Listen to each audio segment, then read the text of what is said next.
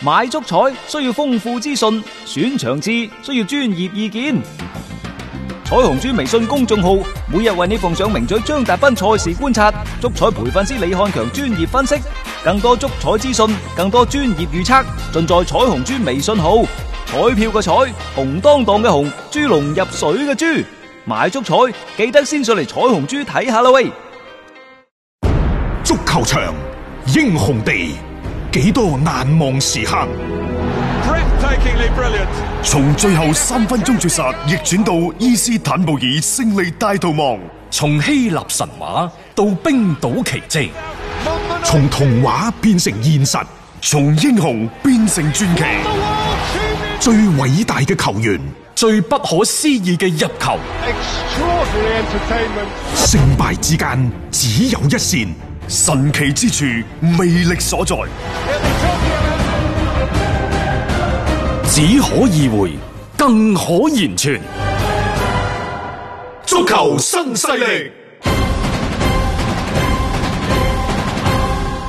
翻翻嚟係第二 part 嘅足球新勢力，我哋啱啱講到呢有關國內足球嘅情況。其實過去呢個禮拜呢，仲有就係、有關中超、中乙、就係中甲俱樂部嗯中甲啊，去打中乙嘅啊聯賽，即係預備隊打嚇職業預聯賽備隊去打職業聯賽。咁誒、嗯呃大家知唔知其實預備隊係有聯賽？啊，預備隊聯賽但係預備隊嘅聯賽可能係最唔嚴謹嘅賽事，嗯亦都係比賽質量最差嘅賽事。實際上你睇到咗所有嘅中超聯賽呢，喺嗰場賽事之後都會有個預備隊聯賽嘅。誒，可能第二日啊早上啊，但係你嗰啲會睇到就係呢啲所有預備隊聯賽，譬如話有個球員受咗傷，好翻之後喺預備隊打幾場之後再出翻嚟打，你都睇到佢啲腳感啊、球感等等都係非水生疏嘅。係實際上佢哋係有得打預備隊聯賽嘅，但係點解咁撐天共地呢？我哋再睇翻一啲歐洲嘅賽事，譬如話大家好熟悉嘅英超，嗯當有球員受咗傷之後喺預備隊打翻個三兩場再出翻嚟打嘅時候，人哋啲狀態嗯唔好話十足十，都起碼有個八九成。但係點解我哋呢度會咁差呢？即係踢完咧，好似冇冇做過任何嘅比賽所以咁。你可以確認到呢個圈中人哋都公認嘅啦，就係預備隊個賽事嗯係非水差嘅。啊但係實際上，中國足球協會就預備隊嘅成績嗰度呢，佢係同球隊嘅聯賽嘅成績係掛鈎嘅喎，喺某種特定嘅前提之下。係嗯啊，即係啲積分又同啊，淨勝球又同嗰啲嘢嘅，最後要計啲細分嘅時候咧，預備隊啊反而成為關鍵嘅嗰一環。係，所以預備隊嘅賽事呢，可有可無，雞肋到不能再雞肋。嗯但係呢個賽事最好係將佢繼續打落去嗯啊！在此基礎上呢，我哋希望呢，就係話中超嘅梯隊、年輕隊，又或者佢哋去打中超嘅 U 廿三隊，去打中乙聯賽，甚至乎將個年齡降低啲，就唔好去到廿三歲啦。係啊，再低啲。最好係降到廿一歲。嗯咁而家就有個方案呢，啲核心要點都出咗嚟㗎啦。嗯就首先第一係中超 U 廿三係確定參加二零二零中乙聯賽，嗯就話要取消中超預備隊嘅賽事，但係與此同時呢，都會設立 U 廿三嘅聯賽。嗯嚇，好啦，咁然之後呢，就係、中超嘅一線隊報名 U 廿三嘅球員呢，就既可以參加本俱樂部嘅中乙嘅聯賽，嗯又可以呢係打中超嘅聯賽。但係到底點打呢？暫時就未知嚇，係佢未細化到咁緊要。嗯，誒、並且呢個消息呢係已經確認咗。確認咗嘅係會打呢一個中乙聯賽咯，即係呢個我哋之前都講過，俱樂部球隊踢中乙嘅賽事，我哋係支持嘅，即係起碼係令到呢一批嘅球員呢，真係實打實咁係有一啲嘅比賽嘅鍛鍊啦，啊，令到佢嘅能力有機會去提升先，因為你畢竟呢一個之前嘅預備隊聯賽呢，佢嗰個嘅質質地真係麻麻地啊，唔能夠保證到佢哋嘅一個比賽質量，但係你嚟到中乙呢，就起碼你仲有一啲其他球隊嘅參與。互相之間嘅一個競爭呢，起碼係促使到呢一啲嘅球員呢，係即係更加多啲有質量嘅賽事去進行。啊而家係咁嘅，就係、中超嘅俱樂部呢，佢哋一個係會打中乙嘅聯賽，仲有一個呢就 U 廿三嘅聯賽。嗯咁點樣去睇呢兩個賽事呢？按照中國足球聯賽框架呢，就係中超、中甲、嗯中乙。然然之後再落到嚟呢，就中冠聯賽、中國足協嘅 U 廿三聯賽，亦就係中國足協嘅 U 廿三聯賽同中冠聯賽呢，基本上係相等嘅。係啊，咁啊即係一個即係相對啊，即係比較次要少少或者非職業嘅一個位置上邊，即係去擺放翻呢一個嘅聯賽啦。咁但係而家呢，就佢係二選二選一。即係你係究竟係參與呢一個嘅中乙啦，定抑或咧你繼續係參與翻呢一個嘅 U 廿三嘅一個聯賽咁樣樣去做一個嘅定奪嘅。即係起碼你而家見到大體嘅一個方案上面呢，誒、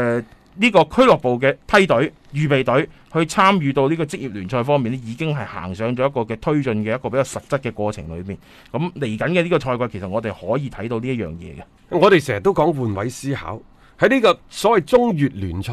嘅比賽嘅問題上，我哋不妨亦都換位思考，就係假設你係原先喺中乙嗰度已經踢緊波嘅俱樂部，嗯，佢哋會點諗呢？佢哋一定諗到就係唔公平，啊，你突係啊然間派派啲球隊咁空降落嚟，空降落嚟，即係我哋打中乙都係真金白銀，每年三五千萬咁抌落去係先至打呢個中乙嘅聯賽嘅，嗯憑乜嘢你一啲中超嘅大俱樂部而家掟隊 U 廿三就嚟打中乙聯賽？嗯你係咪中國足球協會將啲資源就傾斜到你去中超嗰啲大俱樂部嗰度啊？嗯係有呢個嫌疑嘅。但係我哋話前提係咩呢？前提就一定要等我哋更加多嘅年輕嘅球員去參加有質量嘅比賽。呢個係即係點解要推進呢樣嘢？即係呢個梯隊去打呢一個嘅職業聯賽嘅初衷，我覺得係即係等佢哋有波踢啊嘛。仲有一個呢，我都係覺得我哋個職業聯賽，我哋中乙聯賽，你未必有衝甲嘅希望，即係衝中甲嘅希望。嗯但係呢一啲原先嘅中乙嘅聯賽呢，就可能佢有補組嘅壓力。嗯實際上呢啲都係同一啲大俱樂部嘅嗰、個即係 U 廿三係一樣嘅。嗯咁到底仲需唔需要升降級呢？其實亦都係可以攞出嚟討論嘅。當嗯然冇升降級，比賽質量可能會受到影響。冇升降級，大家嘘一聲，所有嘅投資嗯，就會係冷卻㗎啦。反正我打得好，係又係咁。打唔好我又喺度，又係又係喺度。係啊，即係做有三十六，唔做有三十六，就係嗰種咁樣嘅感覺啦嚇。即係所以好多人就喺度討論呢樣嘢咯。咁但係即係我個人覺得嚇，有有嗰個升降級嘅制度，仲係一個即係比較好嘅一個處理嚟嘅。我覺得無需要擔憂，即嗯係一件事情喺未做之前，你就講喂唔做得㗎嚇，嗯嗯保組無憂佢哋嚇嗯，佢哋仲落落唔落力打呢？佢啊打到名列前茅，佢係升唔升到，佢係升唔到班，佢仲落唔落力打呢？咁啊，帶嚟咗一個所謂聯賽公平性嘅問題、公正性嘅問題，其實呢啲都係啱嘅。嗯，但係做嘢呢，任何一件事情，你左度右度，你就已經停滯咗喺度，永遠都向前推動唔到嘅。做咗先，嗯冇錯尤其呢，就即係整個中國足球都面臨住一個年輕球員一路都打唔出嚟咁嘅情況，嗯就好似一間公司佢面臨住轉型。嗯喺轉型嗰陣時咧，往往一啲固定嘅思維就會固化咗你好多嘅行動，去削減咗你個衝勁，嗯削減咗你個創造力。嗯越諗就好似覺得越越諗你咩都唔做得嘅，啊，但係你點解唔做咗先呢？邊做邊喺呢個過程當中慢慢再去調整呢？嗯，冇錯，即係而家有有時特別，我哋中國足球已經去到一個， 我覺得你再諗都係咁樣樣嘅，即係冇咩太大改變嘅一個程度啊。恒大等等啲俱樂部已經係即係為我哋嘅規劃，你可以話係為國養士噶，嗯抌咗出去成九個億啦。咁佢呢個九個億真係掟落去渣都冇啊，抌一聲都唔響嗯，嘅佢喎。一樣係即係有有一樣投係入咁，做啊。係啊，都咁做咯。啊咁其實中越啲俱樂部呢，你咪當即係為國去養年輕球員，即係呢個係一個蓄水池。嗯佢係令到更加多年輕球員有機會可以喺實戰當中。即係打得更加之好。當然啦，呢、一個中越聯賽會唔會因為啲 U 廿三嘅大俱樂部加入而掛羊頭賣狗肉，不得而知。即係而家睇嚟呢個情況係好嘅，嗯，但係以後係咪真係一路咁樣好落去？你未知啊，可能嗰個效果仲衰過以前嘅 U 廿三聯賽。即係呢個時候就要及時去調整啦。係啊，咁啊，即係呢個我覺得就係以後話咯，即係你而家就坐喺度，大家點樣諗咧？你可能有各方各面嘅顧慮，同埋可能有好多嘅情況，大家要考慮到。但係實質上呢件事推唔推得喐呢？起碼現階段你見到佢已經開始去實行啦，我哋就姑且睇下佢嚟緊，佢應該係即係發展到係一個點樣嘅情況，再去考量究竟呢一個嘅行為對我哋嘅年輕球員嘅提升有冇一個嘅幫助？我覺得咁樣會實際啲。一個為足彩愛好者度身訂造嘅全新資訊平台北單體育，經已全面上線。北單體育擁有基於北京單場賽事作出全面評估嘅優秀團隊，雲集張達斌、陳奕明、鐘毅、李漢強、呂建軍等大咖，為你帶嚟更專業嘅賽前預測分析以及賽後總結報告。北單體育無需註冊，一鍵辦理。想避免足彩市場起起伏伏，快啲嚟微信搜索公眾號北單體育。